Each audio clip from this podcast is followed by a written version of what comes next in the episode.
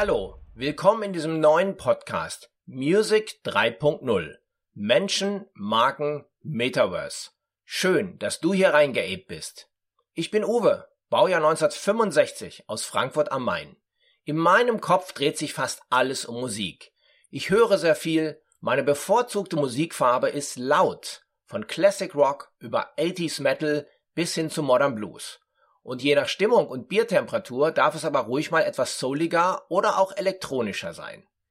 Ich durfte fast alle großen Bands der Rockgeschichte live erleben und habe eine sehr ordentliche Sammlung daheim. Im letzten Jahr bin ich sogar wieder back to the roots auf Vinyl umgestiegen und gebe immer noch sehr viel Geld für meine Leidenschaft aus. Aber wem erzähle ich das hier? Wahrscheinlich tust du das auch, oder? Glücklicherweise habe ich mein Hobby zum Beruf machen können.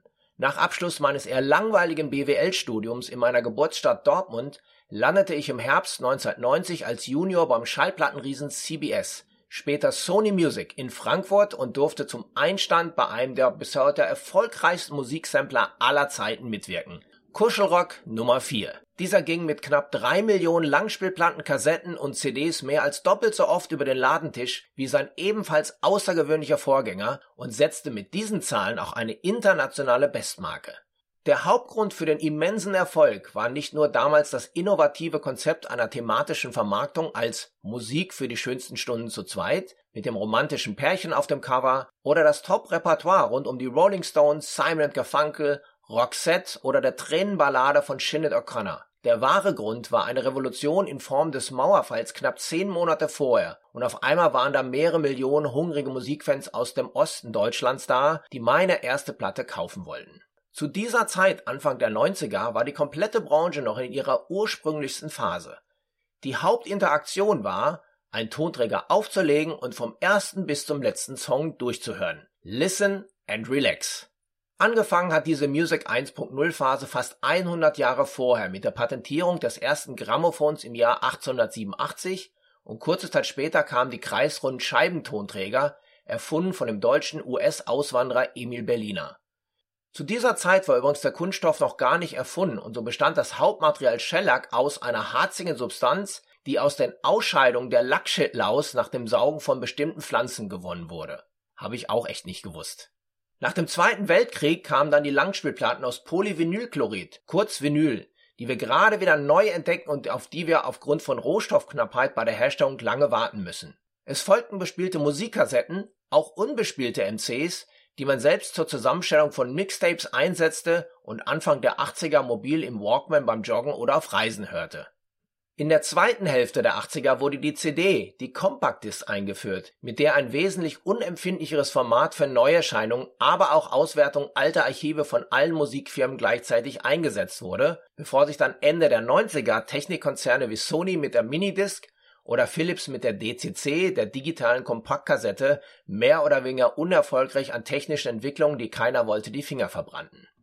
Alle analogen und digitalen Tonträger hatten aber die gleichen Funktionen. Sie speicherten eine vorgefertigte Playlist auf einem relativ starren Format, mit dem man jeweils maximal vorspulen oder weiterskippen konnte. Bis kurz vor dem Jahrtausendwechsel lief das Music Business auf Hochtouren. Auch für mich ging es dann weit nach oben.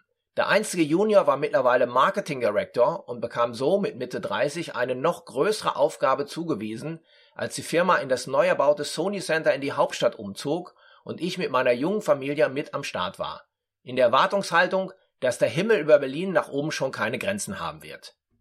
Zwei Jahre residierte ich in diesem modernen UFO-artigen Komplex am Potsdamer Platz, der wie kaum eine zweite Stelle für den Aufbruch einer ganzen Nation stand. Unvergessen auch die Fußball-WM 2002 in Japan und Südkorea, wo das ZDF ihr gläsernes WM-Studio mit einer riesigen Leinwand inmitten des Centers verlagerte und somit in Deutschland das Public Viewing einführte, wir als Mieter bekamen regelmäßig Top-Sitzplätze bei den Spielen. Kurz nach der bitteren 0:2 Endspielniederlage der deutschen Mannschaft gegen Brasilien begann es jedoch im Untergrund zu brodeln. Und keiner der damaligen Plattenbosse wollte es wahrhaben, wie sich allmählich ein tiefer Krater bildete, der einen dramatischen Einbruch im Markt verursachte. Die Hauptursache war die Musikpiraterie durch illegale File-Sharing-Plattformen oder organisierte CD-Brennereien. Innerhalb weniger Monate halbierten sich die Umsätze bei gleichbleibenden Kosten und so folgte kurze Zeit später auf internationalen Druck eine größere Entlassungswelle, die auch mich meinen damaligen Topjob als mittlerweile Managing Director bei Sony Music kostete. All die Charterfolge aus knapp 500 veröffentlichten Compilation meines Teams und allein über 30 Millionen verkaufte Einheiten meines Flaggschiffs Kuschelrock zählten hier gar nichts mehr. Ich erinnere mich noch sehr gut an das finale Gespräch mit dem damaligen, gerade frisch eingesetzten Geschäftsführer, der mir sinngemäß zu verstehen gab, dass man mit meinem Know-how aus der Vergangenheit in der aufkommenden künftigen digitalen Welt nichts mehr anfangen kann. Das war's dann. Und tschüss. Die Musikfans wollten durch eine allgemeine Veränderung von Konsumgewohnheiten ihre Musik à la carte genießen und genau die Songs hören, wonach sie gerade Hunger hatten. Meine Branche war auf diese Revolution gar nicht vorbereitet und servierte immer noch die kalten Platten mit all den Häppchen, bei denen man regelmäßig die Hälfte liegen lässt.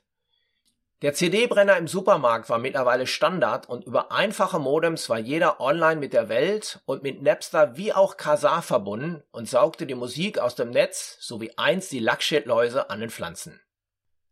In der Not schlossen sich nach und nach die großen rivalisierenden Musikfirmen zusammen und schafften es nach ein paar weniger durchsetzungsstarken Initiativen wie dem CD-Kopierschutz oder Musicload, einem gemeinsamen Musik-Download-Portal zusammen mit der Deutschen Telekom, mit Hilfe von außenstehenden Technikpartnern wie zunächst Apple und später Spotify die alte Musikökonomie auf eine neue digitale Variante zu bringen.